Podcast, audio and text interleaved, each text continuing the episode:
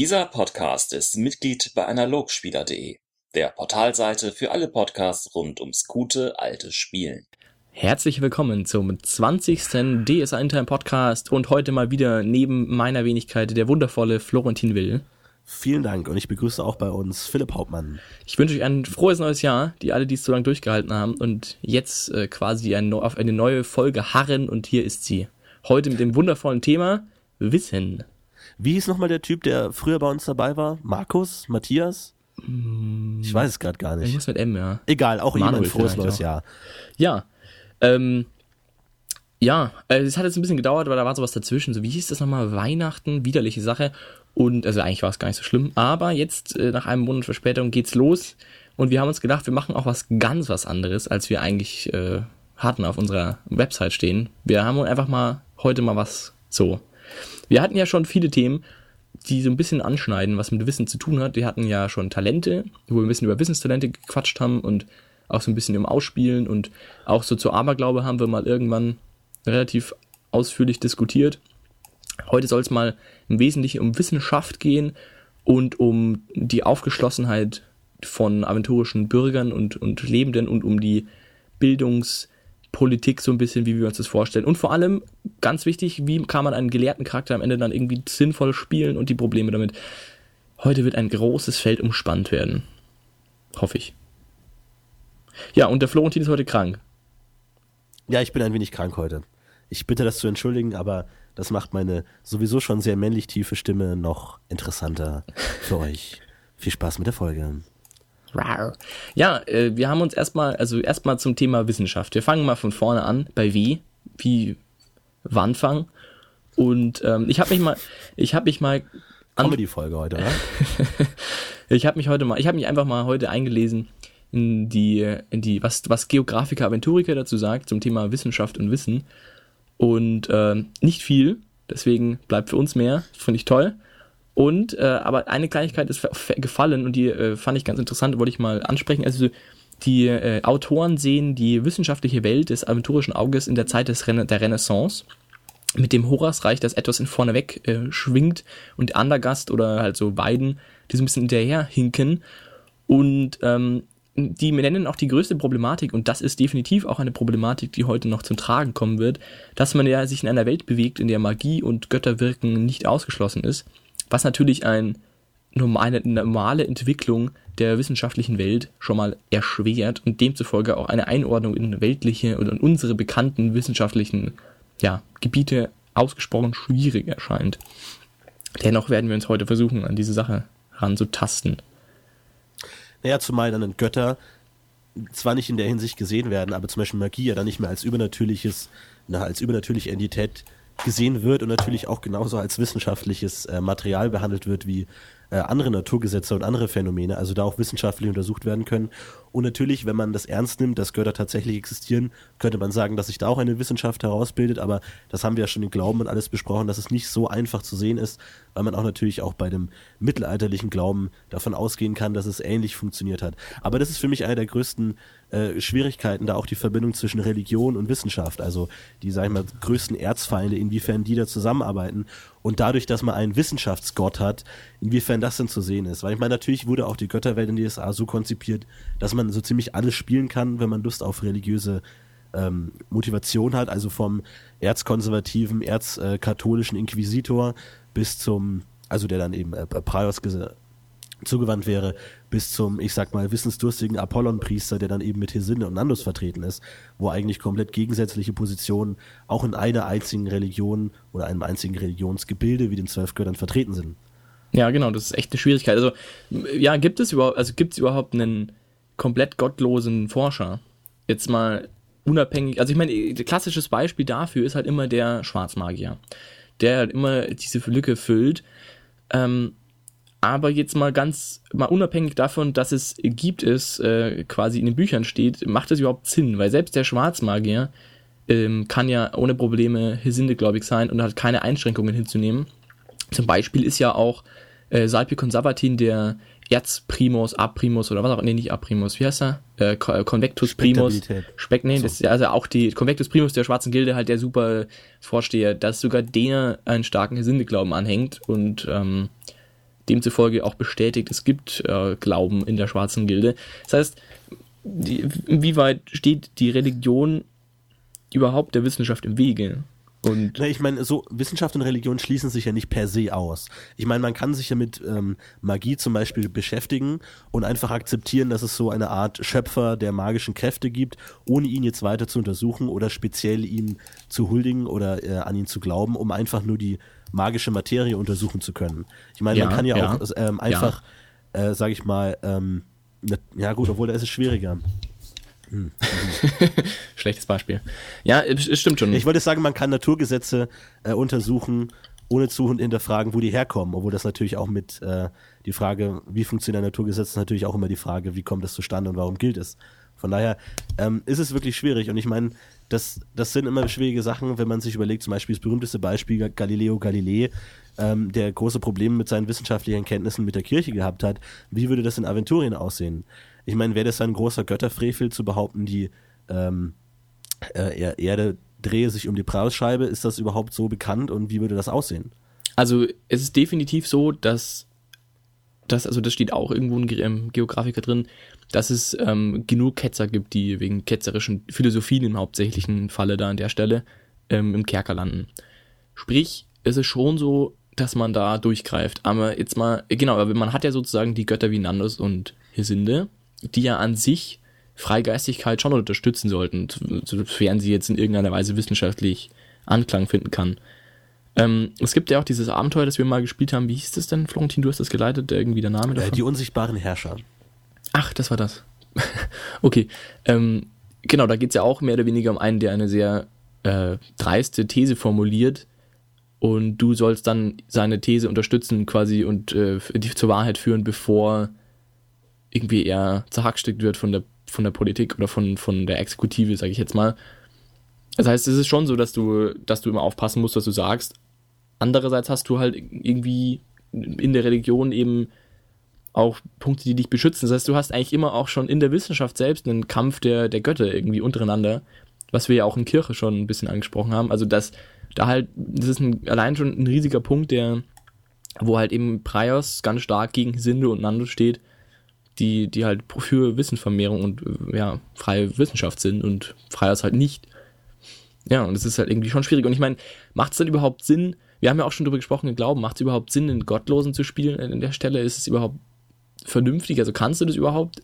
Ja, war, man stellt sich natürlich auch die Frage, inwieweit Galileo Galilei damals gottlos war oder ob der das auch noch einen Einklang gebracht hat mit seiner religiösen Vorstellungen, weiß ich natürlich nee, nicht. Überhaupt, überhaupt nicht. Ich meine, gläubig zu sein heißt ja nicht, dass man äh, willenlos sich jedem Dogma anschließt. Ich meine, man kann ja auch die Welt versuchen zu ergründen, so wie sie Gott geschaffen hat, ohne zu sagen, sie ist notwendigerweise so geschaffen, wie die Kirche es sagt. Ich meine, da ist ja äh, Glauben an einen Gott und Glauben an das, was die Kirche sagt, immer noch ein Unterschied. Aber das große Problem ist halt, dass es in, in DSA eben durch die verschiedenen Götter so stark aufgefächert ist und man eben keine wirkliche einheitliche Stimme aus der Kirche hat, wo man nicht schle schlecht mhm. sagen kann, ja. die Kirche ist gegen wissenschaftliche Erkenntnis, weil dann ist es halt wieder ein Kampf zwischen Hesinde-Kirche und Praios-Kirche. Und inwiefern die sich wegen sowas anfeinden würden, ist natürlich auch schwierig zu entscheiden, weil natürlich auch die Praios-Kirche respektieren muss, dass es Hesinde gibt und äh, dass äh, die Anhänger was zu sagen haben, aber andersrum ist es halt auch schwer, sowas zu sagen. Ich meine, wie ist es denn konkret, weißt du? Wir wollten auch noch über den Wissensstand in Aventurien reden, wie das aussieht, also mit dem, was dreht sich um was? Also Aventurien ist, also die Welt ist eine Kugel ähm, auch wenn das Team davon ausgeht. Aber ich glaube, so wie ich das verstanden habe, ist das Firmament selbst nicht, also das ist definitiv in den anderen Sphären, sprich, er hat nichts mit äh, einem Weltall zu tun, wie man es kennen könnte. Aber bewegt sich derer oder ruht sie? Da müsste sie eigentlich ruhen. Eigentlich. Aber ich weiß hm. es jetzt, also das habe ich jetzt nicht so genau im Kopf. Ich glaube, das habe ich auch noch nie gelesen. Vielleicht täusche ich mich da. Wenn das jemand weiß, gerne in den Kommentaren posten. Ähm, ich ich, ich habe nur, glaube ich, irgendwo gelesen, dass ähm, es ist irgendwo eine gewagte These sein könnte, dass es anders ist oder so. Ich meine, es ist Sinn, die, die Preisscheibe ist ja wohl auch keine Scheibe, sondern auch ein Planet. Ja. Da sieht man mal wieder, ja. wie, wie, wie, wie Wissen auch spärlich gesät sein kann. Ja, es ist halt auch für die aventurische Spielwelt jetzt auch nicht so von höchster Relevanz. Es ist eher so ein bisschen zu Verständnis der Welt, glaube ich, interessant. Aber ja, weiß ich jetzt auch nicht so ganz genau. Also wenn jemand über so ein Thema grundlegende Forschung was wissen will, soll er mal das Geografik Aventurika auf Seite 6, also ganz am Anfang aufschlagen. Da ist so eine Grobzusammenfassung zu Bildung und Wissenschaft, ähm, zu allen möglichen Gebieten von Musik bis Baukunst. Da steht dann alles Mögliche so grob zusammengefasst. Irgendwie die Mathematik hat irgendwie vor 150 Jahren die Null eingeführt und ist jetzt gerade bei Geometrie so ungefähr und hat die Wurzel entdeckt. Und äh, so kann man sich das dann ungefähr vorstellen. Das Problem ist halt, dass man halt auch, wenn jetzt jemand nicht gerade mit Mathematik zu tun hat, wahrscheinlich auch schwerlich dann abschätzen kann, was das bedeutet. Wenn man jetzt halt gerade bei der Wurzel ist, ungefähr, was das dann wissenschaftsintern bedeutet, also wie, ja, an was dann konkret geforscht wird oder was gemacht wird, wo sich ja eh schon wahrscheinlich relativ wenig Leute vorstellen können, was mathematische Forschung sein soll. Ist also schwierig, da finde ich auch noch ein bisschen durchzusteigen. Und, mich, und ich finde es auch viel schwieriger, dann eben rückblickend zu verstehen, wo eine Forschung momentan in der Welt stehen kann, in der Renaissance. Ich meine, man kann eigentlich eher nur anschauen, was dabei rauskommt, also was man fähig war zu bauen zum Beispiel oder was man fähig war zu malen und dann darauf hinschließen, was wahrscheinlich ungefähr schon bekannt sein muss. Aber sonst ja, ist es sehr schwer. Auch, also ich meine, unabhängig von den konkreten Fakten, die bekannt sind oder nicht bekannt sind, finde ich es auch schwierig, sich in das Mindset hineinzudenken und für uns selbstverständliche Dinge eben äh, anscheinend nicht verstanden zu haben. Wie sage ich es mal, so Grundzüge wie äh, Gleichstellung des Menschen, Demokratie etc äh, oder auch gewisse logige, logische Denkweisen, die da schwer zu vermitteln sind, weil man dann eigentlich, sag ich mal, seiner Zeit stark voraus ist, wenn man das so in DSA tatsächlich umsetzt. Weil ich meine, es ist natürlich eine Spielwelt, die sich auch für moderne Spieler öffnet, wo man, sag ich mal, sowas äh, machen kann, aber auf der anderen Seite eben dann dann auch also die Frage ist immer, inwiefern kann man das Spieler spielen lassen oder zu sagen, okay, ihr müsst euch der Spielwelt anpassen. Aber auf der anderen Seite ist natürlich auch der äh, moralische Held und die klassische Heldenfigur auch immer die, die das, ich sage jetzt mal zumindest moralische, ähm, höhere Position oft inne hat und sowas auch vertretbar ist. Ja, oftmals, aber halt nicht immer. Also das ist, finde ich, auch echt ein, die eins der größten Schwierigkeiten und zum Beispiel gerade die, ähm, die Problematik, dass man, also ich finde gerade die Problematik, dass die, dass die Kirche so unentschlossen ist und man sozusagen auch keine wirkliche Theolo Theologie, einheitliche Theologie vertreten kann, also keine, es gibt ja keinen Wissenschaftszweig, der mit Theologie zu tun hat, sondern man hat Archäologie, man hat Magietheorie oder Magiewissenschaften, man hat Philosophie, man hat bestimmt auch Historie, man hat alle möglichen Sachen, auch Mathematik und man hat alles so in Grundzügen, aber es gibt halt keine einheitliche kirchliche Wissenschaft, die sich in irgendeiner Weise mit der, mit der Fragestellung beschäftigt, was darf ich, was darf ich nicht, wie, ja, eben Theologie einfach auch, äh, angewandte Theologie, also kirchliche Theologie irgendwie vertritt. Demzufolge hat man auch die Schwierigkeit, dass man, dass man auch kaum damit argumentieren kann. Man kann halt das Argument einer kirchlichen Sichtweise kaum in die echte Welt übertragen, weil es immer einen zweiten gibt, der sagt ja, aber eine andere Kirche sagt das ganz anders. Und man muss sich dann sozusagen wirklich auf hart, harte Fakten beschränken, mit denen man dann Wissenschaft betreibt oder Argumentation auch vielleicht betreibt auf einer wissenschaftlichen Basis. Was finde ich teilweise es auch wiederum schwierig macht, sehr gläubige Charaktere zu spielen, die versuchen, irgendwie eine, eine Diskussion zum Beispiel zu gewinnen jetzt mit ihren Argumenten, weil es hat einfach nicht funktioniert. Du kannst halt schwerlich sagen, ja, Prior sagt aber, wenn du einen gebildeten Sindegläubigen dabei hast, dann wirst du da nicht weiterkommen mit der Argumentation. Ja, ich meine, wir haben ja schon spekuliert, dass das Fehlen einer Theologie auf das Fehlen einer Bibel oder irgendeinem zentralen Schriftstück der Religion ähm, zurückzuführen ist. Aber es ist natürlich schwer. Ich meine es mal, um eine Spielwelt darzustellen. Auf der einen Seite willst du vielleicht versuchen, wenn du eine mittelalterliche Spielwelt konzipierst, dann eben auch den erzkonservativen, sehr strengen äh, Scheiterhaufen-Style einer katholischen Kirche umzusetzen, weil es irgendwie passt. Auf der anderen Seite ist es natürlich schwer zu machen, weil du mit den zwölf verschiedenen Kirchen, die sich auch offen widersprechen, natürlich auch so eine gewisse äh, Toleranz gegenüber Denkweisen hast, weil du immer sagen kannst, ja, es gibt ja Leute, die anderer Meinung sind und die haben, sage ich mal jetzt per se, faktisch die gleiche Grundlage, nämlich auch einen Gott. Ich meine, ähm, die Frage ist natürlich, wie das Ganze immer ausgelegt wird. Also ich frage mich immer, woher die verschiedenen Kirchen das wissen, über ihre Götter haben, was sie denn wollen. Ich meine, natürlich kann man da von Prophezeiungen und Heiligen und sowas reden, aber es gibt ja, wie gesagt, nicht sowas, auf das man sich konkret beziehen kann, wie eine Bibel, wo man sagen kann, hier steht's, so ist es. Und ich glaube, ich meine, wenn man, wenn man sich mal so ein bisschen in die äh, historische Götterwelten einschaut, also zum Beispiel also in die, die äh, Polygötter-Dinger, wie heißt, wie ist das Fachbegriff nochmal gleich? Polytheismus. Polytheismus, genau. Ähm, da, also zum Beispiel die Griechen anschaut oder auch die, die Dänen anschaut, die Heiden, ähm, man hat ja schon immer wieder, also in den ganzen, also zumindest in meiner Wahrnehmung, wie ich das so wahrgenommen habe, ist es immer schon so, dass die Götterwelten sich dann in einem fast menschlichen Kontext bewegen, dass sich die Götter auch gegeneinander irgendwie batschen, irgendwie Konflikte haben, im extremsten Fall eben alle möglichen Leute vergewaltigen und es halt äh, relativ ja, aggressiv zugeht und auch mit Problemen zu kämpfen hat. Wohingegen ja unsere Göttervorstellung von, ähm, von einem Gott, von Monotheismus, also du hast einen Gott, halt auch irgendwie den, den, den Weisheits- und den Einzigartigkeitsanspruch irgendwie erheben kann. Weil er sich halt mit nichts ja. wieder, genau, mit Allwissenheit, weil, weil er sich mit nichts widerspricht. Das heißt, du kannst als, wenn du einen Gott hast, kannst du wunderbar ein Buch rausbringen, in dem drin steht, mach das, mach das nicht, so ungefähr. Wenn du mehrere Götter hast, geht es irgendwie schon nicht mehr, weil du eben einfach dich oft widersprichst und damit eher einen, einen Konflikt auch in der, in der Götterwelt mehr oder weniger provo provozierst. Das heißt, ich weiß auch nicht, also, wer weiß jetzt nicht, du bist wahrscheinlich griechisch ein bisschen angehaucht, aber bei den Dänen zum Beispiel gab es ja auch nichts dergleichen, also was mit Theologie zu tun hätte.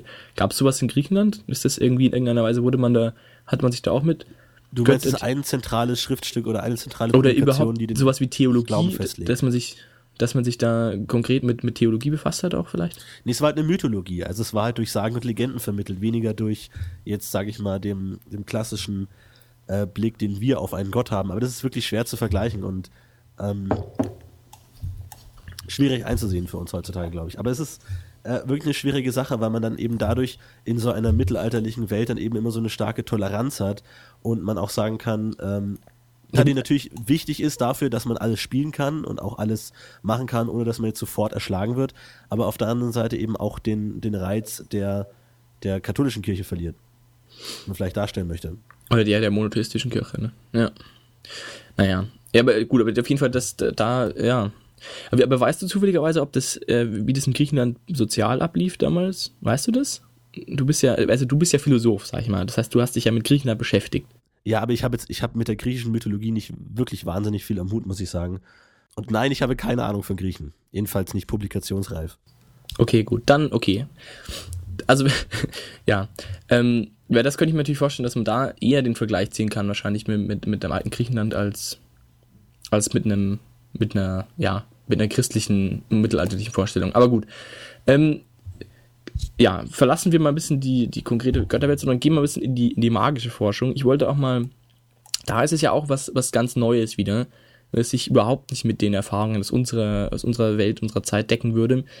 Ähm, haben wir, haben was da zu tun und ähm, mir, mich stellt sich halt auch irgendwie die Frage, wie kann magische Forschung aussehen und wie kann sie funktionieren und wie wie, wie, ja, wie bewusst macht ein Magier äh, Forschung oder in welchen, wie schrittig sozusagen macht Magier Forschung? Also man ist ja, in der Magie hat man es ja mit Dingen zu tun, die wirklich äh, sehr ja, grundlegend noch, äh, noch am, am Verstehungsprozess sind. Also man hat schon einiges verstanden, aber man hat von vielen Dingen jetzt noch nicht so wirklich Ahnung und ich gehe, würde jetzt einfach mal unterstellen, dass man auch noch nicht äh, wirklich gut voraussagen kann, ja, wie man jetzt was macht. Und es ist ein sehr langwieriger Prozess, wenn man da irgendwie Forschungsergebnisse betreiben will, betreiben will und selbst eine sehr kleine Forschung wie Modifikation ändern vom Zauberspruch ist ein sehr aufwendiger wissenschaftlicher Prozess. So, stellt sich also für mich die Frage, wie kann ein Magister, auch ein erfahrener Magister, dann auch wirklich großartige Forschung betreiben? Also da gibt's ja auch, und ich meine, gerade in der schwarzen Gilde, denke ich mal, gibt's da ja relativ äh, weitreichende äh, Forschungsgebiete, aber wie gut verstanden ist sowas dann oder wie kann sowas aussehen? Also sitzt dann da irgendwie Magister monatelang im Keller und macht seine Sprüchchen oder schreibt seine Briefchen und, und äh, macht dann irgendwie ein super Ritual und beschwört irgendwas. Aber ja, wie, wie kann sowas aussehen? Wie kann sowas funktionieren? Und vor allem, wie, wie, wie kann sowas in der Gesellschaft auch irgendwie funktionieren? Also wie, wie kann da auch eine Gesellschaft dazu stehen, zu so einer Forschung, zu so einer höchst unbegründeten Forschung, die auch viele Menschen einfach schlicht gar nicht verstehen. Also wenn jetzt die schwarze Gilde in Brabak beschließt, sie macht ein magisches Ritual, kann schlicht niemand was dagegen machen oder sagen oder äh, das gutheißen, der nicht da wohnt, weil wahrscheinlich niemand das verstanden hat. Selbst eine andere Magierakademie hat wahrscheinlich Schwierigkeiten wirklich zu verstehen, was die da machen. Und, also ich glaube, ähm, in der ähm, Gesellschaft ja. kommt es so gut wie gar nicht an. Ich meine, die äh, verschiedenen Akademien finanzieren sich ja selbst und somit eigentlich nicht auf die Unterstützung von irgendjemandem angewiesen und können mehr oder weniger machen, was sie wollen. Dann unterscheidet sich es natürlich auch noch von den äh, verschiedenen Gilden. Also so wie ich mir, ähm, mir das immer denke, ist ähm, die Graue Gilde halt klassisch Grundlagenforschung, also versucht die Magie als solche zu erforschen, äh, wie ist es damit beschaffen, eben versuchen, zu, was die Magie tatsächlich ist und wie man sie in ihren Grundlagen und Grundelementen verbessern kann. Wohingegen die Schwarze Gilde ähm, eher, sage ich jetzt mal, experimentell oder projektlastig fixiert ist. Also die wollen einfach coolen Scheiß machen. Für die ist halt Magie mehr oder weniger ein Werkzeug dazu, konkrete Dinge zu erreichen und die zu verbessern. Ich meine, das ist wie der Unterschied zwischen einem zwischen einem Teilchenphysiker und einem Ingenieur. Der Ingenieur versucht, das krasseste Flugzeug zu bauen und der Teilchenphysiker versucht, versucht rauszufinden, warum, wie Schwerkraft funktioniert. Und der eine versucht eben konkret sein Projekt zu verwirklichen und das zu verbessern, wohingegen der andere eben Grundlagenforschung betreibt. Und was macht denn die Weiße Gilde? Beten. ja, das, das ist, ja, was, was macht die denn? Ich meine, was, welchen magischen Forschungen nimmt die denn dann bitte teil? Äh, schaut ihr dann, wie Heilmagie funktioniert oder was? Aber selbst das ist ja schon viel. Meistermagie, Meistergilde kenne ich mich nicht so, nicht so gut aus, aber ich meine, gut, man kann man sich vielleicht eher so diesen geistlichen Aspekt mit reinbringen. Inwiefern kann man die ähm, in Einklang bringen, Magie und Praios und wie kann man das vernünftig zusammenführen und wie möglichst bescheiden Magie führen, also dann eher, sag ich mal, so ein, so ein moralischen, moralisches Ding mit reinbringen, als tatsächlich ja. magisch. Man kann natürlich auch mit, mit Ritualmagie und sowas, also auch relativ äh, neutrale Dinge erforschen. Also wie kann ich in meinen Stab irgendwelche Dinge einspeichern und sowas. Klar, das geht natürlich auch immer, aber irgendwie, ja, aber wie, wie würdest du dir eine magische Forschung vorstellen? Also irgendwie so ein Typ, der in seinem Kämmerchen sitzt und seine magischen, also so ein bisschen physikermäßig, der so sein Experiment aufbaut und das 15 Mal durchführt und dann schaut, was passiert? Oder wie würdest du dir magische Forschung vorstellen? Ja, so ungefähr. Ich meine, es kommt natürlich auch immer drauf an. Ich meine, wenn man jetzt äh, irgendwas bestimmte elementare Beschaffenheiten erforschen will, dann geht man natürlich raus auf Expeditionen, schaut sich es an, analysiert. Oder wenn man irgendwelche Rituale erforscht, dann macht man das Ritual halt oft und versucht eben genau zu beobachten, was da passiert und was anders läuft, wenn man gewisse Komponenten verändert. Ja, aber dann würde ja jeder Dämonologe draufgehen irgendwann, so ungefähr. Weil, also, denke ich mir halt auch wiederum. Dann wenn du mit gefährlichen Dingen forschst, wie Dämonen, dann überlebst du es halt vielleicht nicht lang. Wenn du es halt ja. einmal verkackst.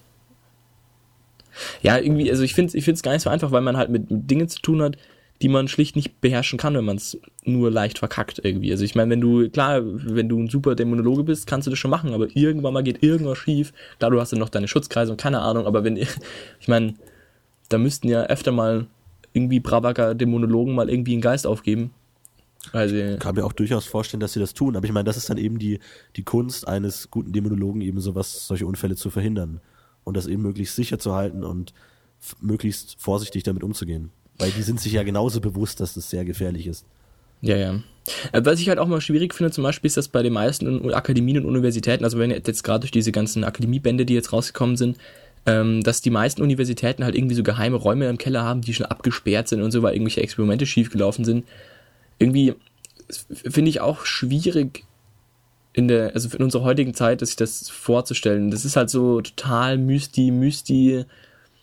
Man hat irgendwie weiß ich nicht, so ein böses Monster im Keller beschworen und das kann man sich halt irgendwie in der heutigen Zeit auch überhaupt nicht vorstellen. Das macht, finde ich, auch überhaupt, also ich weiß nicht, das funktioniert irgendwie in meiner, in meiner Anschauung also ich weiß irgendwie schwer. Ich finde, das kann man relativ gut zum Beispiel mit der Forschung mit ähm, Radioaktivität vergleichen zum Beispiel.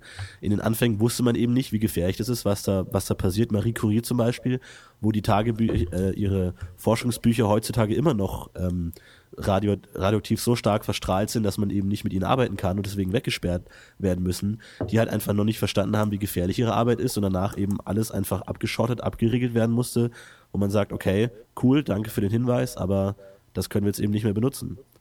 Also ich meine, man ist halt später einfach klüger. Okay, also halt du meinst, also man, wenn man, man, man nur einen Zeitriss oder ein Loch oder irgendeinen komischen Dämon in der Wand beschwört oder was und sich nicht sicher ist, was es ist, dann lässt man es halt in Ruhe und schottet es halt mit Basalt ab. Hm.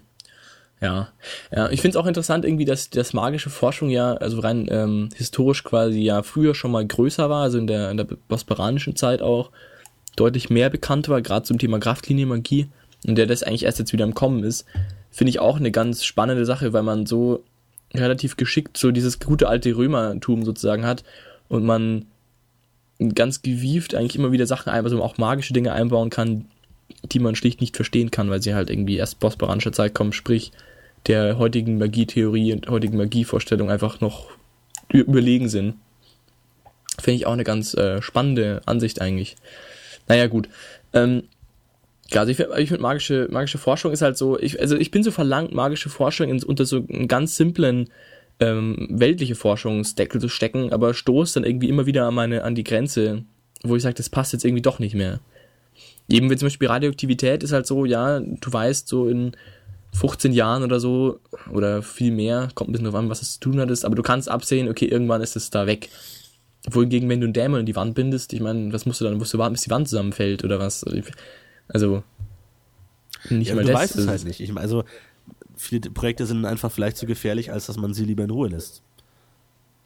Also ich mhm. kenne mich da konkret mit den Sachen auch nicht gut genug aus, aber ich meine, so würde ich sagen, ist die ähm, magische Forschung schon relativ nah an der weltlichen. Ich meine, es kommt natürlich auch immer auf die Akademien an, wie die Prioritäten da gelegt sind und äh, welche Ziele sie tatsächlich verfolgen. Aber an sich was, was stört dich denn konkret an? Also was, was fehlt dir oder was findest du ja, mich, mich stört eben, dass man, dass es einfach noch so viele Gebiete gibt, die man gar nicht verstanden hat, also wo man schlichtweg einfach quasi nichts dazu sagen kann, weil es halt einfach komplett offen ist. Und dass es halt, dass man halt mit Dingen hantiert, in meinen Augen, also die wirklich, also zum Beispiel Dämonologie ist einfach chaotisch, schon mal per Definition. Und man sich halt mit Dingen zu tun hat, die, ähm, die, die, wenn sie halt aus dem Ruder laufen, gar nicht mehr kontrolliert werden können, dass man quasi den ganzen Stollen irgendwie äh, abschotten muss und halt überhaupt keine Ahnung hat, so ja, geh mal da lieber nicht rein. Das ist halt dieses, ich weiß nicht, das ist so, das, das hat für mich zu viel von High Fantasy irgendwie, zu sagen, so ja, hier ist der böse, böse Stollen, da drin kann, da ist so die Feenwelt, so da ist irgendwie alles ganz anders und komisch und Mudu Mudu und wenn du da irgendwie reingehst, dann was auch immer. Also es ist halt so, so, so ganz extrem vollkommen aus jeglicher Vorstellung raus, so, ja, da drin sind die super Artefakte, wenn du da rumläufst, da gehst du kaputt, weil was auch immer für Entladungen stattfinden. Das ist irgendwie, es ist mir zu, zu Mulu Mulu irgendwie, also das, das, da komme ich irgendwie nicht mit klar, wohingegen bei einer weltlichen Forschung halt irgendwie noch einigermaßen abzusehen ist, also in den meisten Fällen zumindest, was schief gehen kann und wenn schief geht, dann weiß man ziemlich konkret, was schief gegangen ist und ja, was das Problem ist davon. Wohingegen es bei der magischen Forschung eben nicht so ist. Ja.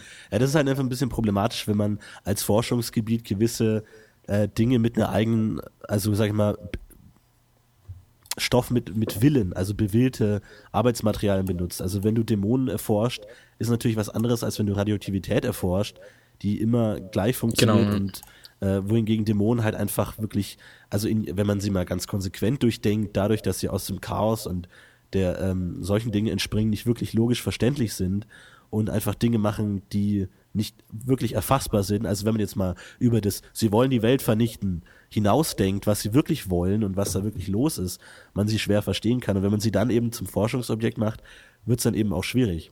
Aber, Aber ich denke so ja, interessanter. Ja. ja. ja, klar, ja. Aber gut, ähm, ja, ich, ich glaube, wir müssen, steigen wir mal lieber nicht zu weit in, in Dämonen ein, weil wir haben ja, aber gut. Ja. Genau, eure Anmerkungen und Ideen immer gerne in den äh, Post Folge. zu Erzdämonen. Die Folge kommt bald. Genau. Okay, gut, gut, magische Forschung, äh, Welt, also wir haben, also Religionsforschung, Theologie gibt es nicht wirklich, magische Forschung und weltliche Forschung passt, aber ähm, was mich noch interessieren würde, ist ähm, so ein bisschen die Vorgehensweise von, von Forschung. Also ich meine, es gibt viele Abenteuer, wo man mit Archäologen zu tun hat, ähm, weil es halt irgendwie naheliegend ist, weil man halt sich mit vielen Dingen beschäftigen kann, die, die mit Altertum zu tun haben und wenig erforscht ist. Wie würdest du dir grundlegend so die, so den durchschnittlichen Forscher an Aventurien vorstellen? Würdest du sagen, halt so Universität, Forschungsgebiet so ein bisschen wie heute?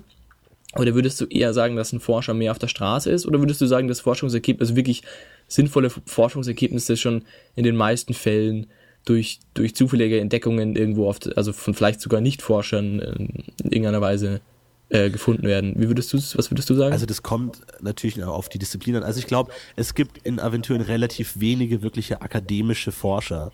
Also ich meine, wenn man sich mal anschaut, wie, wie wenige Universitäten es im Vergleich zur tatsächlichen Welt gibt und wie äh, wenig Leute die auch haben, glaube ich, ist da der Bereich relativ gering. Aber natürlich sitzt ein Mathematiker größtenteils in seinem äh, Büro und arbeitet oder ein, keine Ahnung, überlegt sich halt sein Zeug, wohingegen Archäologe entweder eben da die äh, historischen Bücher wälzt und versucht irgendwelche alten Schriften zu entziffern oder versucht irgendwelche kulturellen Parallelen zu finden irgendwo und, oder dann eben als äh, in der Expedition eben rausgeht und schaut, was los ist, sondern eben äh, Wissen nach Hause bringt. Also es glaube ich immer, es ist halt, glaube ich, immer so ein, so ein, wie wir halt nur im Kleinen irgendwie. Es ist halt immer so, nicht ganz so professionell, wie wir es machen würden, weil es halt einfach noch in den Anf Anfängen steckt und vielleicht auch ein bisschen naiver durch auch die, den Götterglauben geprägt. Ähm, ja. Mhm.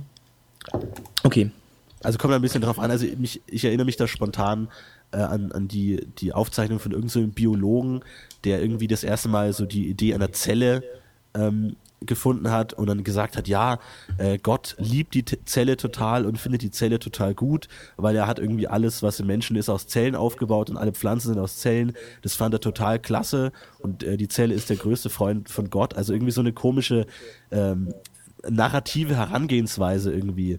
Ja, also die Zelle ist etwas, das gefällt dem Gott. Im Gegensatz ist es einfach sehr nützlich und funktioniert. Also es ist irgendwie so eine bisschen verquere äh, Sicht, wo man eben auch immer dann die, den Balanceakt zwischen interpretiert man es auf eine geistliche Ebene oder auf eine weltliche Ebene. Aber da muss man sich halt auch immer überlegen, wie äh, Götter fixiert man sein Aventurien bauen will. ob man da sagen würde, alles ist gleich auf einen Gott bezogen. Aber es liegt natürlich nahe, wenn man dann auch so eine, einer Schöpfungsthematik ähm, nachgeht. Und ich meine, ja. wenn man sich überlegt, wie, wie ein ähm, aventurischer Wissenschaftler einen Blitz am Himmel erklären würde, das ist natürlich schwierig. Ich meine, sowas wie Elektrizität ist natürlich völlig unbekannt. Und da bleibt ja nicht viel. Ich meine, natürlich würde ich sagen, ja, das ist jetzt ein, ein, ein Gott, der, der einen Blitz schmeißt. Natürlich, vielleicht auch nicht. Also vielleicht würde man da schon rangehen, so ja, schwierig zu erklären, wir wissen es nicht genau. Oder ob man eben sagt, dass man da gleich sagt, ja, das sind die Götter, die uns strafen.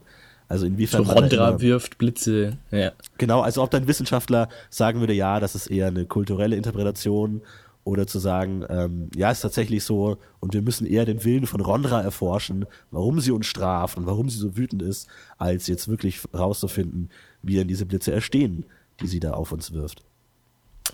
Ja, nun gut, nun gut. Ich meine, dadurch, dass die Theologie fehlt, ist natürlich auch irgendwie alles zu Theologie ähm, geworden. Weil dadurch, dass du es eben nicht gebündelt hast, muss sich halt jeder selber darum kümmern, was denn sein Gott tatsächlich will. Und natürlich wird man ähm, wird jetzt ein, ein, ein, ein Firun-Geweihter oder jemand, der sich mit äh, Zoologie oder Botanik beschäftigt, vielleicht versuchen darin eben den, den Sinn der Tiere und den Sinn der Pflanzen, wie sie alle zusammen spielen und harmonieren oder auch nicht, dadurch versuchen eben den, den Sinn des Gottes zu finden. Dadurch eben, dass, dass die Götter nichts Übernatürliches sind, in dem Sinne, wie es bei uns ist, ist natürlich auch eine andere Herangehensweise, wie man deren Willen und deren Plan versucht zu ergründen zu sagen, okay, ein, eine Raya-Geweihte würde ganz anders versuchen, ihren Gott, Gott zu erfahren, als das ein Nandus-Geweihter tun würde. Ja, also ein Raya eben alles ja. selber genau. zu einem, einem geistlichen Dienst. Ja, ich könnte mir zum Beispiel vorstellen, dass zum Thema Tiere, dass eine Raya-Geweihte zum Beispiel die Tiere eher als, als ja, Verschönerung der Welt so ein bisschen betrachten kann. Das kann man schon vorstellen, irgendwie so als Nettigkeit der, der Gottheit, dass man so tolle Tiere halt erschaffen Genau. Dadurch wird eben auch so eine wissenschaftliche Theologie, wie wir sie kennen, überflüssig, weil eben nicht jeder Gott wissenschaftlich ergründbar ist, per Definition. Weil nicht jeder irgendwas mit Wissenschaft zu tun hat. Und es eine Anmaßung wäre, wenn man versuchen würde, äh, Zar durch Wissenschaft zu äh, ähm, versuchen zu ergründen, weil es einfach nicht passt, weil da jeder sagen würde, nee, das, das wird nicht klappen.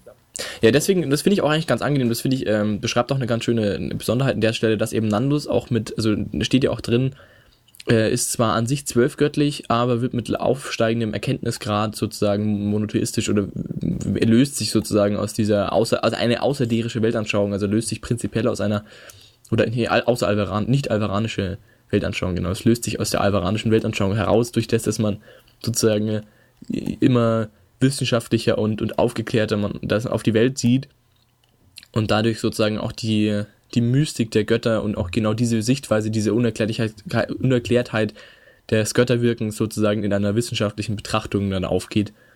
Ja. Finde ich an sich auch eine, eine relativ aufklärende auf, äh, Herangehensweise, was die Autoren auch so ein bisschen dann für die Wahrheit ansehen.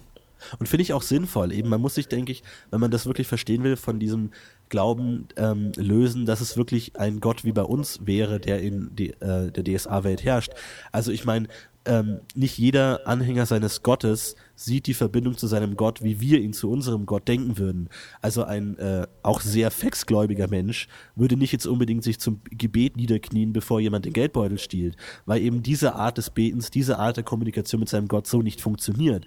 So ist Fex halt einfach nicht angelegt und gedacht, sondern eben das reine Handeln nach Fexens Muster, gerade bei Fex, der sehr pragmatisch veranlagt ist, mhm. reicht schon als Gebet. Also da ist das reine Tun schon ein Gebet und du brauchst keinen Schrein und keinen Tempel und kein Gebets- und kein, kein Liturgienbuch mehr, weil du es ja schon tust. Und bei Raya ist es genau das Gleiche. Da reicht es schon, guten Sex zu haben, um eben äh, Raya zu dienen, ohne tatsächlich das noch mit einem im klassischen Sinne religiösen Muster zu ja. durchweben. Ja, definitiv, ja. Wohingegen halt dann andersrum eben auch so Gottheiten eben, wie Pius eben oder viele andere eben, eigentlich auch, die meisten fast, eben das wo sehr gut passt. Genau, ich passt auch, dann eben, klar, auch mit, ja. mit Unterwürfigkeit, wir, also ich meine, Pius ist ja da eigentlich am stärksten zu sagen, okay, du unterwirfst dich deinem Gott, du gehörst äh, ohne mhm. Widerwillen auf das, ja. was er sagt, was ja nicht bei jedem Gott der Fall ist. Und da passt natürlich Gebet und Sühne und Kasteiung natürlich wesentlich besser. Ähm, als jetzt bei anderen Göttern, was dann unserem katholischen Glauben wieder nahe kommt. Ich finde es außerdem an der Stelle ganz interessant, das habe ich vor kurzem, ist mir das auf, also habe ich da mich ein bisschen damit beschäftigt, welche, welche Liedertypen man zu den, also in den gewissen Kirchen singen würde. Müsste man sich, ist ganz witzig, das sich mal zu überlegen, also wo man halt so einen sakralen Gesang bei Prios relativ einfach noch äh, funktionabel gestalten kann. Deshalb frage ich mich, wird bei Travia dann irgendwie so ein Familien-Heidi-Dai-Lied äh, sein oder so. Also ich finde es ganz interessant, wenn man sich damit befasst, mal wie, wie man, welche Lieder man singen würde in einem Gottesdienst. Aber damit wird, finde ich, so ein Unterschied auch re relativ offensichtlich. Ja. Man muss sich eigentlich nur die Texte anschauen, die gesungen werden und in, die es auch bei uns gibt, die mit damit zu tun haben und dann die Lieder dazu anschauen. Das, das sieht man eigentlich ganz gut. Aber gut, egal. Ja. Und wie gesagt, also auch dieses ist jetzt Wissenschaft und ähm, äh, Religion da wirklich äh, sind das sind das Kontrahenten? Ich würde sagen, nein. In der Hinsicht, dass sage ich mal allein, dass die die Suche nach Wissen und das Beschäftigen mit Wissen ja schon ein Hesinde-Dienst ist, ohne dass man es so ausdrücklich machen muss. Also ohne dass jetzt der Wissenschaftler 100 Hesinde-Insignien an seinem Körper trägt, tut er eigentlich schon Hesinde gefälliges Wissen, ohne dass er sich konkret mit diesem geistlichen Hinterbau beschäftigt. Ja. Ähm, aber was sagst du zum Unterschied Hesinde Nandus? Hast du da, kannst du das konkretisieren? Schwierig, schwierig. Finde ich, ich meine, erstens ist, ja. ist, ist Nandus ein Halbgott natürlich und Hesinde ein Vollgott, ist klar.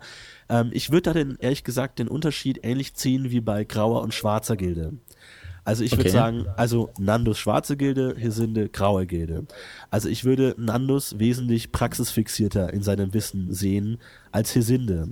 Und ähm, Hesinde würde ich sagen, sieht ähm, den Wissenserwerb primär als, als Selbstzweck und auch als, als rituellen geistlichen Akt schon noch. Ähm, und Nandus eher zum Erreichen von konkreten Zielen, Erreichen von konkreten Projekten, ähm, eben pragmatisch veranlagt. Durch die Kombination mit Facts und natürlich sagst, okay, du hast dieses pragmatische Nutzenelement drin und dann eben sowas wie, wie löse ich mein Problem am besten, ähm, sich dann eben eine Strategie zu überlegen. Ja, aber ich finde, dass Nandus auch noch eine äh, deutlich vernünftigere Variante, also Betrachtung noch hat als Hesinde. Wohin ich finde, dass Hesinde ist so der, ist so irgendwie für mich der Gott der, der verkopften äh, Typen irgendwie, so genau, der, genau. der Wissenschaftsidioten der, der irgendwie. Turm, so. Genau, so der Typ, der sein Leben lang sich nur mit, was auch immer, am besten mit einer einzigen Pflanze beschäftigt hat, so ungefähr. Oder wenigen, wenigen Pflanzengattungen und der Ultrabotaniker ist, ist so für mich der Ultra, also ist so der voll und ganze Sinde geweihte Typ irgendwie, wohingegen, also ich meine, klar, du, du hast natürlich eine gewisse Grundbildung, nimmst du natürlich auch mit, aber der hat sich jetzt im speziellen Kerngebiet wirklich auf einen spezialisiert, wohingegen Nandos halt eine, eine eher eine, eine ja, eine, eine grundsätzliche Kopfarbeit irgendwie anspricht. Also so eine grundsätzliche Erklär dir die Welt mit dem Wissen, das du hast, ohne speziell etwas zu lernen also irgendwie so eine, ja, so eine so Unterstützung der, so eine Weisheit einfach an sich, also so eine so Unterstützung der prinzipiellen Aufarbeitung der, der also, Verkopftheit. Also du meinst, du, du, meinst, ähm, Nandus wäre Arbeitsspeicher, Hesinde wäre Festplattenspeicher. Hesinde ist viel Wissen, ja, Nandus so bisschen, ist viel ja. verarbeiten können. Also so ein also bisschen schon, ja. Gutes Doch, Programm ja. gegen guter Prozessor. So ein bisschen schon. Und man hat zum Beispiel, ich habe, ähm, ja, ich möchte jetzt nicht zu weit greifen, weil wie gesagt, äh, es gibt eben Bobra-Kampagne und so, aber da gibt es zum Beispiel eine, eine Diskussion, der, der Sindekirche und der Nanduskirche zu dem Thema, was machen wir mit Boberat. Und äh, die Argumentation der Nanduskirche, finde ich, in der Stelle ist die einzige, ist halt total genial, eigentlich zu sagen, ähm, wir wissen, dass, dass Boberat mehr verstanden hat von der Welt als wir. Also wer sind wir, ähm, seine Vorgehensweise in Frage zu stellen, sozusagen. Also wer sagt ja. uns denn nicht, dass er richtig liegt einfach und wir falsch liegen, äh, weil er hat mehr verstanden als wir. Also scheint also das wissen wir, dass er mehr verstanden hat als wir. Also warum vertrauen wir uns nicht seiner Weisheit an, so ungefähr. Finde ich, ist halt an der Stelle eine, eine Vorgehensweise, die sehr nandusgefällig ist, wo die Sindekirche sagen würde, nein, auf keinen Fall. Ähm, das, äh, ja, das ist einfach, ja, sowas würde die Sindekirche halt nicht formulieren, obwohl sie der Wissensgott ist und der Weisheitsgott ist, der eben nicht Weisheit, sondern Intellektualitätsgott ist, würde aber eben nicht auf diese persönliche Variante, auf diese persönliche Weisheit irgendwie so Wert legen, auf diese, ja, auf diese, auf diese Verständnis, auf diese Beständnis, auf diese Verständnis der Welt, Punkt eben.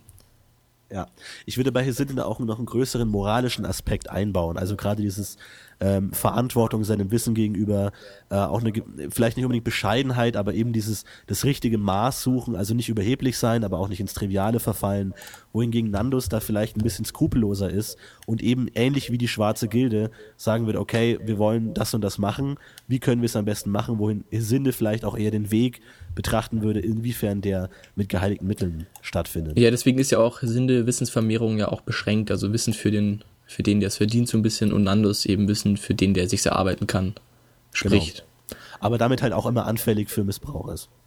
Wie die schwarze Gilde eben auch. Ja. Das heißt, Missbrauch eben für, sag ich mal, schlägt dann eben auch manchmal ins ähm, Negative über. Gut.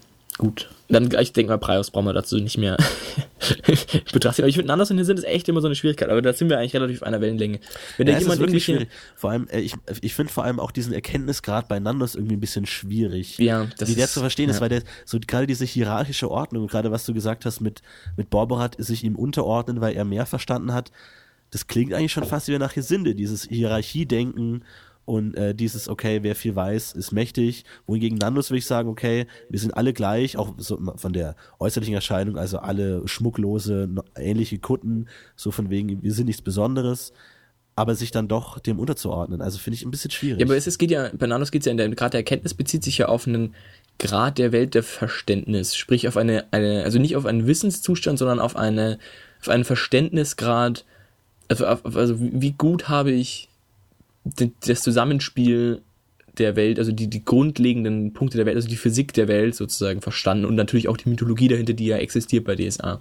Also wie habe ich die, wie, nicht wie viel weiß ich über die Welt, sondern wie gut habe ich die Zusammenhänge verstanden sozusagen. Was ja dann auch mit Wissen zu tun hat. Aber es ist halt nichts, das du dir anlernen kannst, also keine Botanik, wo ich sagen kann, okay, das ist die Pflanze XY, sondern es geht im Wesentlichen wirklich darum, habe ich verstanden, dass Magie überall ist und äh, demzufolge du, wenn du in, oder alles irgendwie zusammenhängt und du, wenn du in äh, Wasser irgendwie einen Hulu-Mulu-Zauber machst, auch in Garad noch eine Auswirkung hast oder sowas, also das, so, so grundlegende Punkte eben. Und aber das Problem finde ich ist halt der Stelle halt, dass es halt überhaupt keinen, also dass sie dir zwar sagen, es gibt sowas, aber halt dir nicht weiter irgendwie erklären, was sie damit konkret meinen, was halt irgendwie als Landesgeweihten nicht so einfach macht da irgendwie mit zu spielen, weil du halt schlicht einfach nicht damit spielen kannst. Ja, du hast ja auch in Nandos Gewalten gespielt, da können wir gleich noch drüber sprechen, wenn es um gelehrten Charaktere geht. Was ich noch sagen will, ich finde, Nandos Anhänger sind die klassischen Nerds. Die, die sehen ich find, scheiße aus, ist, die machen sich keine Gedanken um ihr, um ihr Auftreten oder um ihr, ähm, um ihr Aussehen. Sie sind halt wirklich problemorientiert, lösungsfixiert, wie können wir es angehen äh, no Bullshit, wir machen, worum es geht. Und wir machen, was wir cool finden. Stimmt aber auch nicht ganz. Vananus ist ja auch der Gott der Geheim, also ist so dieser, dieser Gott der Geheimlogen, also schon irgendwie so der, der äh, total eitle Gott, so der ganz, die ganzen coolen, reichen, neureichen Typen machen so ihre Nandos-Grüppchen auf, wo man so ganz cool Philosophie diskutiert und so. Also das aber, ist schon auch das eher ja so der ist. Also das ist ja nicht unbedingt im Sinne von Nandos. Und ich meine, der Nerd-Gedanke ja, würde ja auch dazu passen, so verfeindete Lager zu haben, wie jetzt äh, Trek ist gegen Star Wars sozusagen, die jeder macht sein eigenes Ding mit seinen eigenen Leuten ich meine, ich will nur sagen, im Gegensatz zu Hisinde, wo auch dieser ästhetische Schönheits-, Musik-, Kunst-, Kulturaspekt ja, eher drin stimmt. ist, wo jetzt der Nerd überhaupt nicht reinpasst, der eben nur sagt, ist mir scheißegal, wie es klingt, Hauptsache es ist cool. Oder Hauptsache es, es, es dient meinem Zweck. Ja, finde ich jetzt ein bisschen radikal formuliert, aber so tendenziell schon. Du hast halt diesen, diesen künstlerischen Aspekt natürlich auch noch mit drin bei Hesinde, das stimmt schon. Aber ich finde, Hesinde ist für mich eigentlich eher so der, der Fachnerd, einfach der Fachidiot. Deswegen ja, deswegen ich meine, würde ich eher den Nerd in die Sinde-Ecke stecken. Ich meine, es gibt ja verschiedene Bewegungen in der Sinde-Kirche. Und, ähm, aber ansonsten würde ich sagen, äh, ist Nandos, äh, um es mal abzuschließen, als Fatis we wesentlich äh, weltlicher fixiert. Also ja. gerade die ganzen Sachen, die ähm, bei den Professionen angesprochen werden, also so Nandos Geweihter ist Anwalt, Nandos Geweihter ist ähm, eben der Marktschreiber, der eben, sag ich mal, klassische ja, Professionen, sag, genau, Taktiker. der, der wäre mehr der Ingenieur als der, ja. der Teilchenphysiker. Ja, stimmt auch. Ist auch nicht der Gott der Wissenschaft, sehr Sünde. Okay, ähm, was ich noch kurz, bevor wir auf gelehr gelehrten Charaktere kommen, noch sagen wollte zum Thema ähm, Aufgeschlossenheit der Welt, wollte ich nochmal äh, drauf kommen. Also man hat ja, also die, meine Problematik an der Punkt, an dem Punkt ist jetzt Wissen der Allgemeinheit. Es geht jetzt nicht mehr um Allgemeinwissen, weil das haben wir ja schon im Wissens, also im Talente-Podcast auch schon besprochen, aber glaube ich. aber es geht ähm, wirklich eher darum, wie leicht, glaube ich, also ähm, wie aufgeschlossen ist ein Bauer. Also man hat ja, man hat ja Aberglauben in der Welt, so Punkt. Das ist schon mal, schon mal klar. Man hat ja aber zudem auch, im Gegensatz zu unserer Welt, wo man früher dachte, ein Werwolf geht um und es einfach schlicht falsch war, weil es gibt keine Werwölfe, ähm, hat man natürlich in der DSA-Welt das große Problem, es gibt sie wirklich. So, das heißt, der Aberglaube, den ein Bauer vertritt, ist bedingt richtig. Kann zumindest richtig sein. Das heißt, wenn jetzt ein, ein Bauer sagt, ein böser Vampir lebt im Nachbarort, ähm, ist es schon denkbar, dass es wirklich einfach stimmt. Und wie geht man damit um? Also erstens mal die eine Frage ist, ähm, wie, also wie schnell lässt sich ein Bauer von einem neuen Aberglauben überzeugen? Also wenn du jetzt mit deinem Heldengruppe irgendwie zu einem Bauerndorf kommst und dir Bauerndorf vollkommen fix und fest erzählst, wenn du zu Frühling anfangen äh, ein, ein Tanzritual machst, wo du das und das und das äh, tanzen musst, dann wachsen die, die Kürbisse größer. Ähm, wie schnell schaffst du das, denen aufzuerklären? Oder sind, die, sind Bauern da in der Hinsicht stur? Also ist es eine gefestigter Aberglaube oder ist es wirklich ein, ein vollkommen losgelöster Aberglaube, den man, den man voll leicht, mit Leichtigkeit eigentlich, mit ein bisschen Charisma eigentlich schon manipulieren kann? Und die zweite Frage ist, wie gehst, geht ein Intellektueller, ein Gebildeter, ein Gelehrter äh, mit solchem Aberglauben um? Also wie sicher kann man sich sein, dass es einfach Quatsch ist, was er sagt? Wie, wie, wie, wie viel Arroganz ist angebracht sozusagen? Und wie viel muss man sozusagen zugestehen oder offen stehen lassen, weil es einfach unbekannt ist? Ja, ist sehr schwierig. Vor allem, dadurch, dass eben auch viele dieser, dieser abergläubischen Klischees eben auch tatsächlich so sind, also gerade so was dann auch Vampirbekämpfung angeht, dass sie tatsächlich empfindlich gegen Knoblauch sind und tatsächlich Silber was bringt. Ja, bedingt zumindest. Das ist natürlich auch immer schwierig, wo man dann irgendwie sagen kann, wo hört der Aberglaube auf und wo fängt tatsächliches Wissen da an zu sagen. Ich meine, man kann natürlich immer noch sagen, es, ist unbe es sind unbegründete Ängste und zu sagen, okay, gleich bei jedem Schatten zu vermuten, da geht ein Werwolf um. Und ich meine, das ist natürlich die Frage, wie man dann sagt, würde man einem Bauern glauben, da, da geht ein Werwolf um. Man würde natürlich auch immer sagen, ja Quatsch, Werwölfe, das ist doch, das ist doch Unsinn. Ich meine, der einzige Unterschied ist wie immer, die, die Ausgangssituation ist exakt dieselbe wie in der realen Welt. Die Tatsache ist nur, dass es eben in der, in der DSA-Welt die Dinger tatsächlich gibt. Die Frage ist nur, wie, wie unterscheidet es die tatsächliche Herangehensweise an die ganze Sache? Also natürlich würde man da auch seine eigenen dorfgeprägten Tradition haben, zu sagen, okay, wenn du einem Werwolf begegnest, dann mach das und das, so wie es das wahrscheinlich früher auch gegeben hätte. Aber wahrscheinlich würde man auch sagen, ja, ob das wirklich so stimmt und ob, ob man erzählt das eher als Gruselgeschichten den Kindern, aber es gibt sie eben wirklich, also ich weiß gar nicht, ob das so einen großen Unterschied macht, den, den tatsächlich da gibt. Aber ansonsten würde ich sagen, dass, dass Bauern tatsächlich leichtgläubig sind äh, und man ihnen schnell Dinge verkaufen kann und eben weil sie einfach äh, autoritätsgläubig, obrigkeitshörig und dumm sind und das natürlich immer guter Nährboden für, für Missbrauch ist. Und also sie sind eigentlich, sie sind quasi, oder wie, wie schnell sind sie dann auch für, für richtige Informationen aufgeschlossen? Das ist eigentlich schon sehr schnell, sagst du. Also wenn jetzt der Nandos Geweihte kommt und sagt, hey Jungs, folgendes, äh, das ist alles Quatsch, ihr macht es immer so und so, dann sagst du, müssten sie es eigentlich auch relativ schnell checken und auch so machen dann. Und nicht sagen, ja, nee, das haben uns, uns meine Großeltern schon so erzählt und die werden halt ja wohl wissen. Es kommt auf die Vermittlung an. Also ich meine, das ist ja auch dann die Kunst des, des, des Nandos-Geweihten zum Beispiel, den Bauern eben Wissen so zu vermitteln, dass es sie auch interessiert. Wenn jetzt einfach ankommt, lasst mich euch erzählen von den Nummern 1, 2, 3 und 4 und was Primzahlen sind, werden die meisten wahrscheinlich sagen, na, das haben wir noch nie gebraucht, was das ist. Und es ist ja auch so eine gewisse Bescheidenheit da, ähm, in, dem, in dieser Bauerntradition zu sagen, ich bin nur ein Bauer und das ist der große Gelehrte und was der macht, das interessiert mich eigentlich nicht. Ich mache eher mein Ding. Aber wenn der Nandus geweiht ist, ihnen eben so vermitteln würde, dass eine Prim, was zu wissen, was eine Primzahl ist, wichtig ist, zu verstehen, äh, auch ihr Bauernleben zu verstehen, dann könnte es eben funktionieren. Aber ich meine, sowas wie jetzt eine Geistergeschichte oder da geht die weiße Frau im Wald um, so auf einer emotionalen Ebene, ich glaube, das, das äh, funktioniert ganz gut.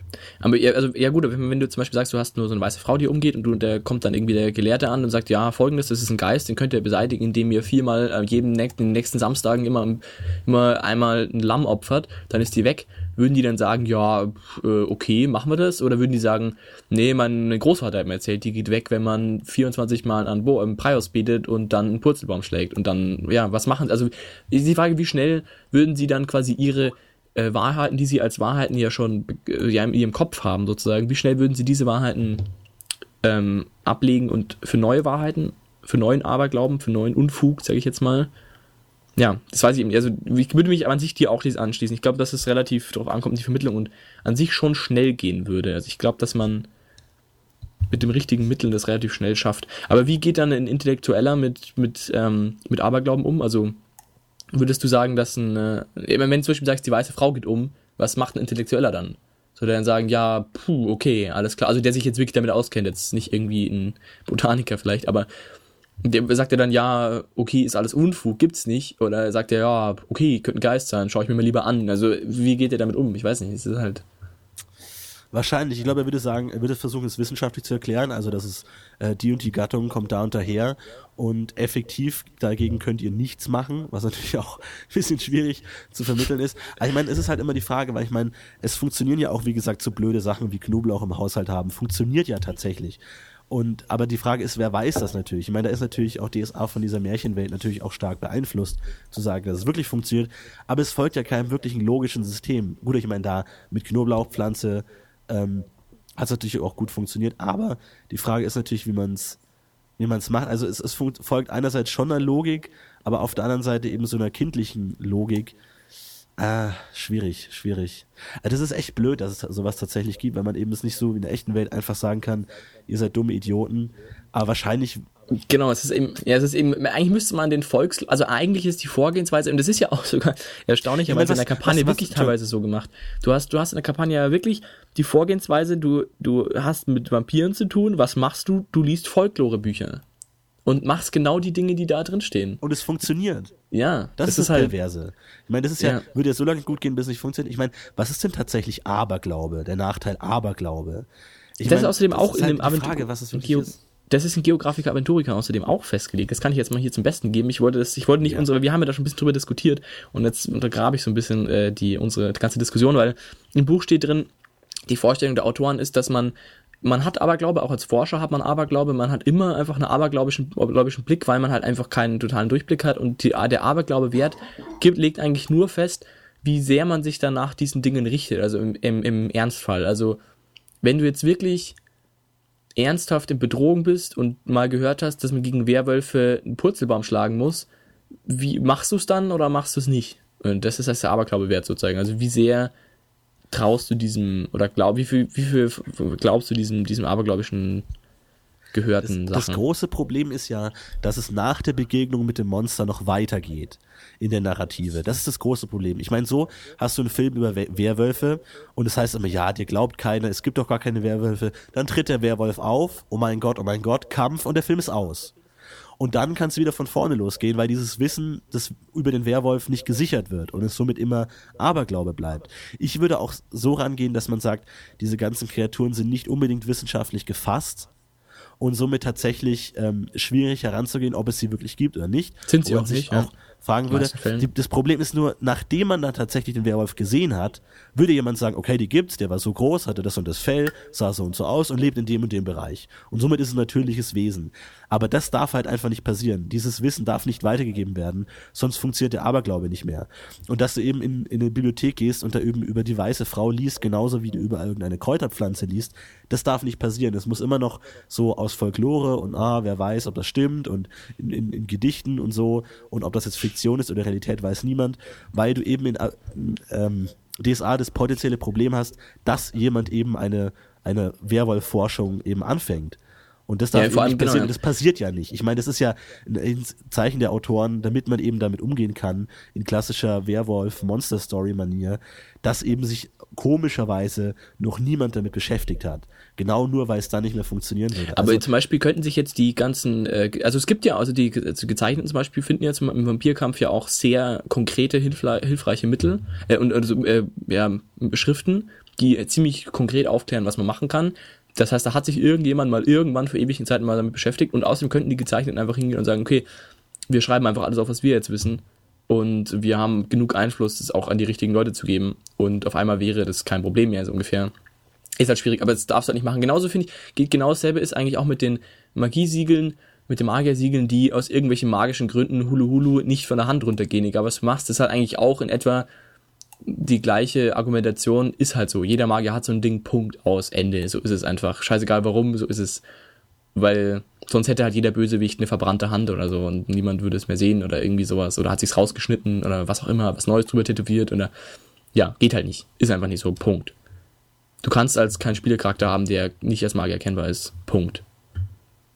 Und ich glaube, das ist halt so dieselbe Logik davon irgendwie so. Ja, machen wir uns das nicht kaputt, sondern argumentieren da lieber ein bisschen unlogisch und sagen, okay, hat sich halt noch niemand damit befasst, gut, aus, Ende und ja. fertig. Somit unterscheidet sich dann Objekte des Aberglaubens mit Objekte des Wissens eigentlich nur dadurch, dass es noch keine Aufzeichnung über sie gibt. Weil es Richtig. gibt sie tatsächlich, aber es weiß einfach noch niemand davon, wie es aussieht. Und es wird auch nie so sein, weil dann die Spannung weg wäre, jetzt aus einer Metasicht. Und das ist eigentlich der einzige Unterschied. Stimmt. Nun gut. Weg vom Aberglauben hin zum gelehrten Charakter. Ja, du, ich, ich, ähm, ich spiele im Moment kein, kein DSA. Und je weniger man DSA spielt, desto mehr Ideen hat man für Abenteuer und Charaktere. Das kennst du vielleicht. Ja. Und ich habe jetzt äh, äh, mir einen gelehrten Charakter überlegt. Und ich bin ein bisschen unschlüssig darüber, wie der funktionieren soll. Welche Erfahrung hast du denn mit gelehrten Charakteren gemacht, mit konkret mit deinem Landesgeweihten? Also ich habe mit deinem Landesgeweihten konkret in meinem, in dem Fall, äh, wie, wie ist es nochmal gleich? Ich habe schon vergessen. Äh, das Abenteuer, ach, mit, äh, die blinden Herrscher. Nee, was wir das? Unsichtbaren Herrscher. Unsichtbaren. Blinden Herrscher ist Quatsch, ne?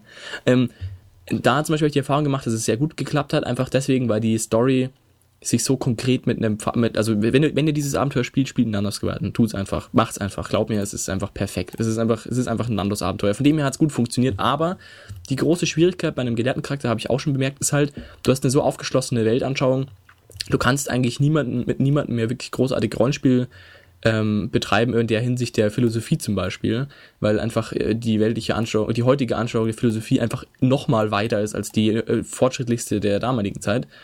Demzufolge kannst du da wenig, kannst du das eigentlich komplett streichen und niemand macht es wirklich, außer man legt es wirklich drauf an, was schon mal ein großer Teil ist von einem gelehrten Charakter, dass es wegfällt. Zudem kannst du dir auch wenige Dinge wirklich gut erklären, weil in den meisten Fällen das so gestrickt ist, das Abenteuer, dass du mit Dingen zu tun hast, die man schlicht nicht erklären kann, auch mit dem gelehrtesten Charakter nicht.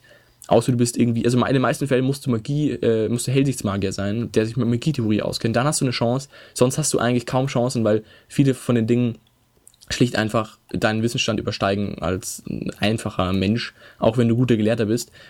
Und das heißt, am Ende bleibst du übrig als einfach nur Typ, der sich mit vielen Dingen auskennt und oft würfeln darf. Das ist halt echt die ich Hauptschwierigkeit. Ich meine, du warst jetzt noch ein Geweihter, also das ist nochmal ein Unterschied, gerade mit dem, mit dem sozialen, autoritären ähm, Element. Aber jetzt allein von dem gelehrten Aspekt, hattest du das Gefühl, du warst nützlich für die Gruppe oder konntest was anfangen Kaum. mit deinem ganzen Wissen? Kaum. Kaum. Ich meine, du kannst halt dann so Sachen sagen wie, oh, dieses Gebäude ist so und so alt und oh, die Pflanze hier wächst hier aber selten, aber es ist halt, nichts, was wirklich den Plot vorantreibt und was wirklich plotrelevant wäre. Es ist eigentlich nur Verschönerung und im Wesentlichen ist es eigentlich, also es, es gibt natürlich auch Aspekte, wo das mal wirklich wichtig wird und es gibt natürlich auch Abenteuer, wie zum Beispiel jetzt eben auch bei dem, bei dem, was du gespielt hast, da passt natürlich dann schon noch gut rein. Da geht es auch viel um, um, also um, ähm, ja, und um Taktik, sage ich jetzt mal. Da kann man sich schon ein bisschen dann ausspielen. Aber es gibt halt nichts, was du den anderen Spieler voraus hättest, weil die meisten Dinge halt, wie bei gesellschaftlichen Talenten auch, in der Gruppe funktionieren und ein Ausspiel auszuspielen ist und da ja in einem richtigen, wirklich spielintensiven, plotrelevanten Diskussion halt jetzt niemand wirklich seine Ideen rückhält. Also wenn jemand eine Idee hat, dann ist die halt halt aus der komplett modernen Sicht gefasst. Ja, es könnte ja sein, dass es, dass der und der Typ die und die angelogen hat und eigentlich was ganz anderes machen wollte und total gemein und halt irgendwelche Sachen, äh, der von Sachen ausgeht, die man, die er vielleicht als Spieler, also als Charakter nicht getan hätte, weil er halt von mir aus eine total naive Weltanschauung hat, weil er total netter Zageweiter ist oder Zargläubiger ist und total vom Besten ausgeht und da lügt halt niemand oder so.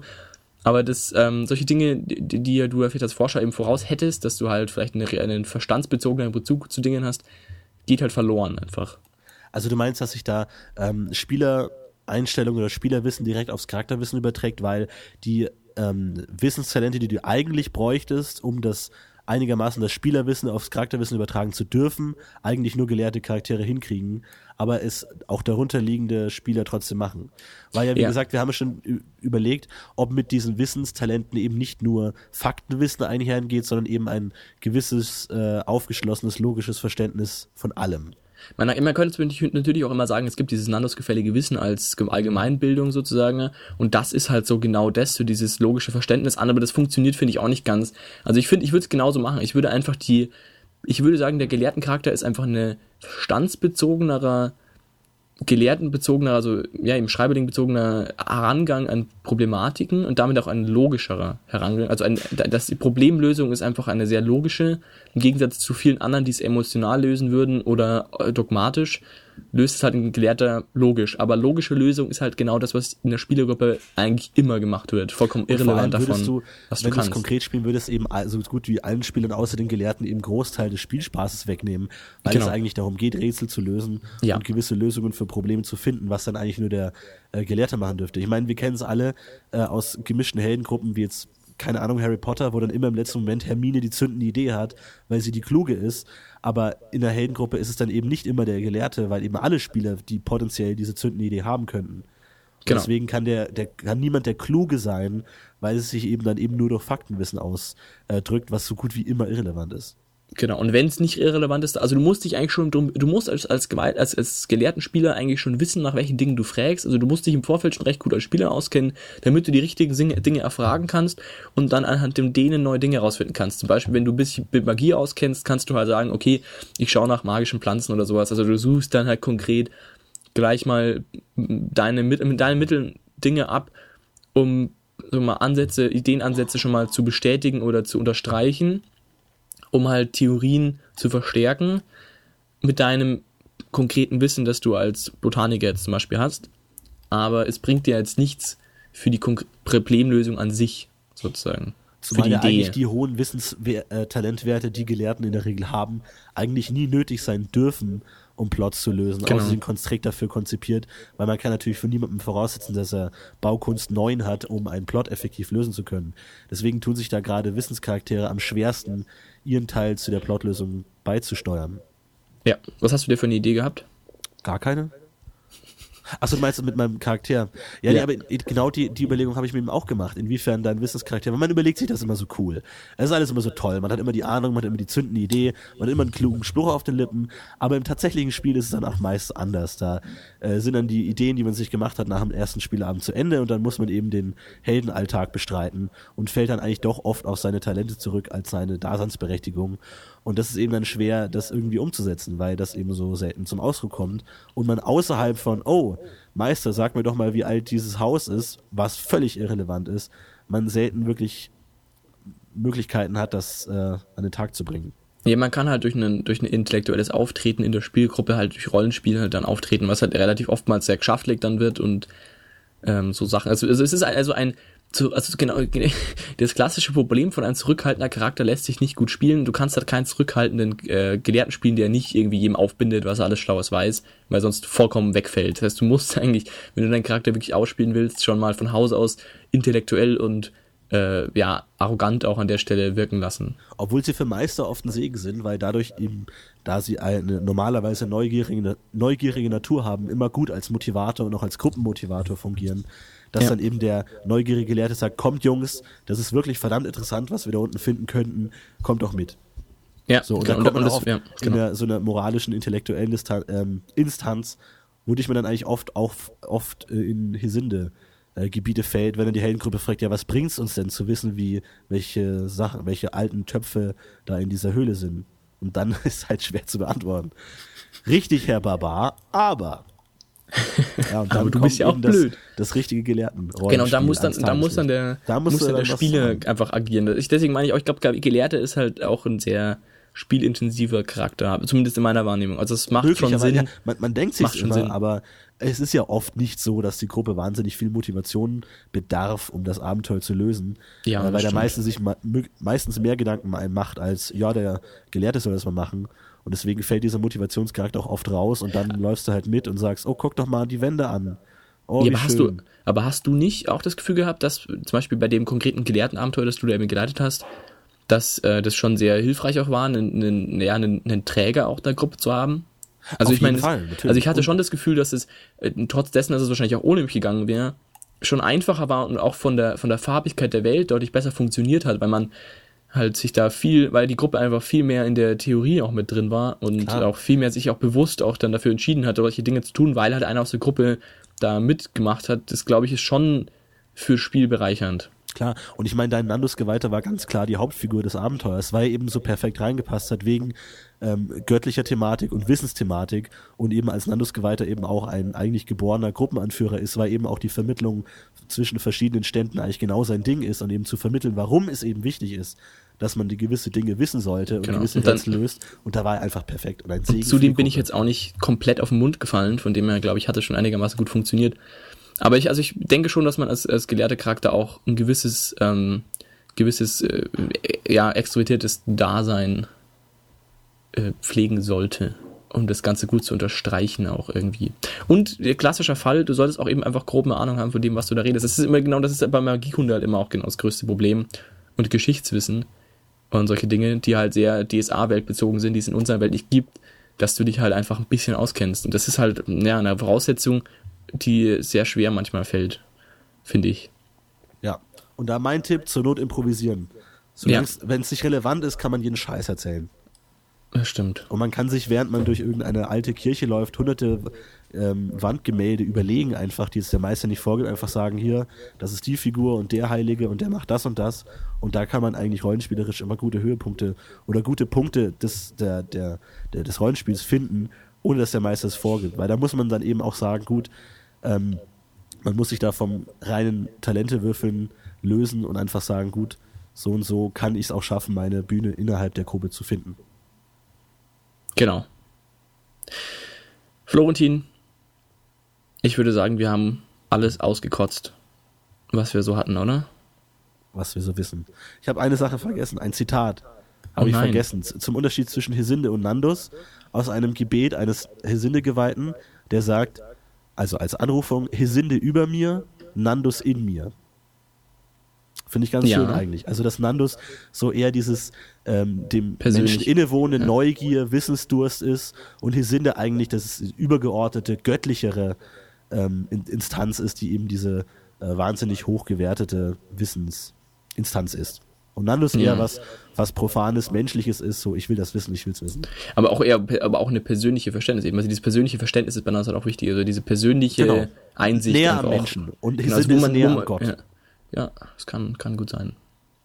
Verrückt. Mit Ich diesen finde weisen noch- Worten, Ich finde Nandus sowieso eigentlich den spannendsten Gott. Aus dem Grund Nee. spiele ich ja auch Nandus. Hesinde Aber ist gut, definitiv cooler als Nandus. Tut mir leid. hau ab. Nein, ist hau ab. einfach so. Verdammter Nerd. N- Nandus ist ein Nerd. Eure Meinung in die Gruppe, wer ist cooler, Nandus oder Hesinde? Und ich meine, Definitiv Leute, Nandus. ihr Ich möchte außerdem ganz kurz äh, sagen, an allen Dingen, ich meine, Nandus kommt sehr selten vor in den öffentlichen, äh, in den, äh, ja, in den öffentlichen Wenn, dann hat er was mit den. Bösen zu tun. Und Komisch. wenn, ist er der coolste von allen. Muss Ja. ich mal ganz kurz betonen. Ja. Also, wenn Nandus vorkommt, ist er cool. Und One da finde ich, kommt definitiv klar One raus, was der Autor, da, was die Autoren Boring. dazu sagen. Alle Boring. Autoren, alle. Alle. Naja, gut, die Entscheidung gut. Äh, liegt bei euch. Ähm, ja, wir bedanken uns für eure Aufmerksamkeit. Mit diesen klugen Sprüchen möchten wir enden und euch erneut dazu anregen, ähm, zu unseren zukünftigen Folgen doch eure Meinung abzugeben, damit wir Bitte. darauf auch vielleicht ein bisschen eingehen können.